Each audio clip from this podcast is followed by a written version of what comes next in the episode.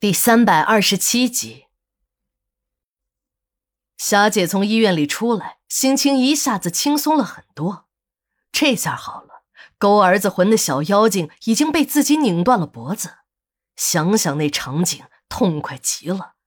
只要这个小妖精一死，儿子也就断了念想。自己再和儿子说出国治病的事儿，那保准没有问题。现在一切都已经准备好了。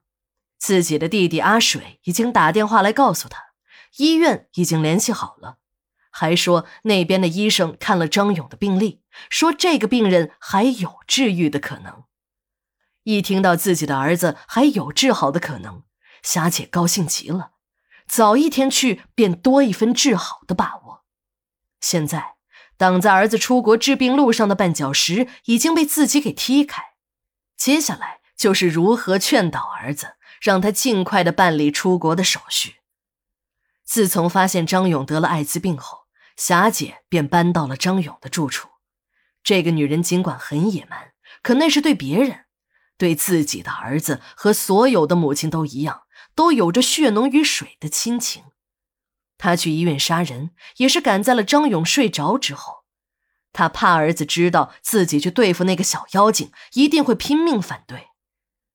等霞姐顺利的完成自己的计划，杀死了招娣，返回到张勇的别墅时，她发现儿子已经出了门。她赶紧给儿子打电话，可电话却关了机。霞姐这下可急坏了，她害怕张勇这个时候去医院看望招娣，那就真的穿了帮，弄不好还要被警察当成杀人的凶手。如果真的是那样，那自己才真是搬起石头砸了自己的脚。想到这里，他匆匆从张勇的别墅里出来，刚走出门，便被一个眼睛里冒着怒火的男人拦住了去路。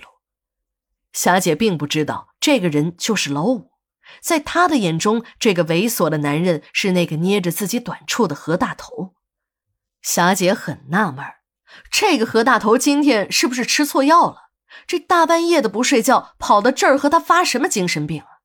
自己是有点短处落在了他的手里。可自己已经花了封口费了，可看看何大头这样子，又不像是找他来要钱的，倒像是来拼命的。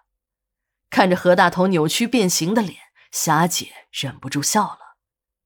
何老板，怎么回事啊？是找我吗？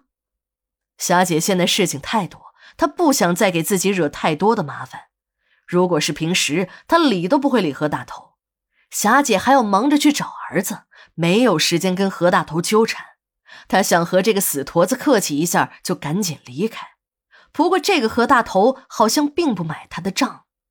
操你八辈祖宗！你个死婆娘！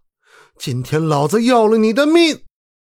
老五一边骂着，一边疯了似的向霞姐冲了过来，一下子抱住了霞姐的大腿。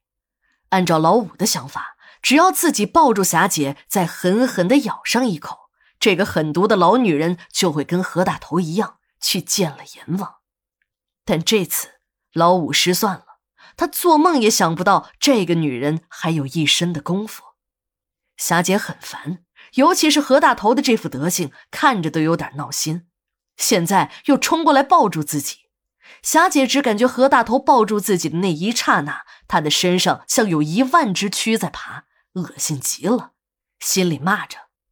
这个恶心人的倒霉蛋，整个一癞蛤蟆上脚面儿，不咬人你想恶心死人呢？心里这样想，霞姐的手里也没有闲着，一只手提着何大头的头发，一下子便把这个死驼子甩出了好远。呸！真他妈的倒霉！你这个大头鬼，要是再敢碰老娘，我就送你上西天！霞姐一边骂着，快步离开了别墅。这个女人走得很急，都没有来得及把何大头请出别墅的院子。也就是霞姐的这一个疏忽，她的儿子张勇就果真没有看到即将升起的太阳。老五的头皮都被这女人薅掉了一大块，鲜血顺着脸颊流了下来。但这还不是最严重的，严重的是他被结结实实的摔在了别墅门前的水泥台阶上，屁股差点开了花。老五整个人都瘫在了地上，疼得嘴咧开了老长。老五是真没想到，这个女人会有这么大的力气。自己虽然矮小，但身体结实，怎么说也是个男人。用同村人的话说，他这叫车轴汉子，力气大得很呢。即使是同村的小年轻，也不见得能打过自己。但是今天被一个女人一下子扔出了老远，看得出来，这个女人并没有为难自己。要真的是为难自己，那自己的命非丢在这儿不可。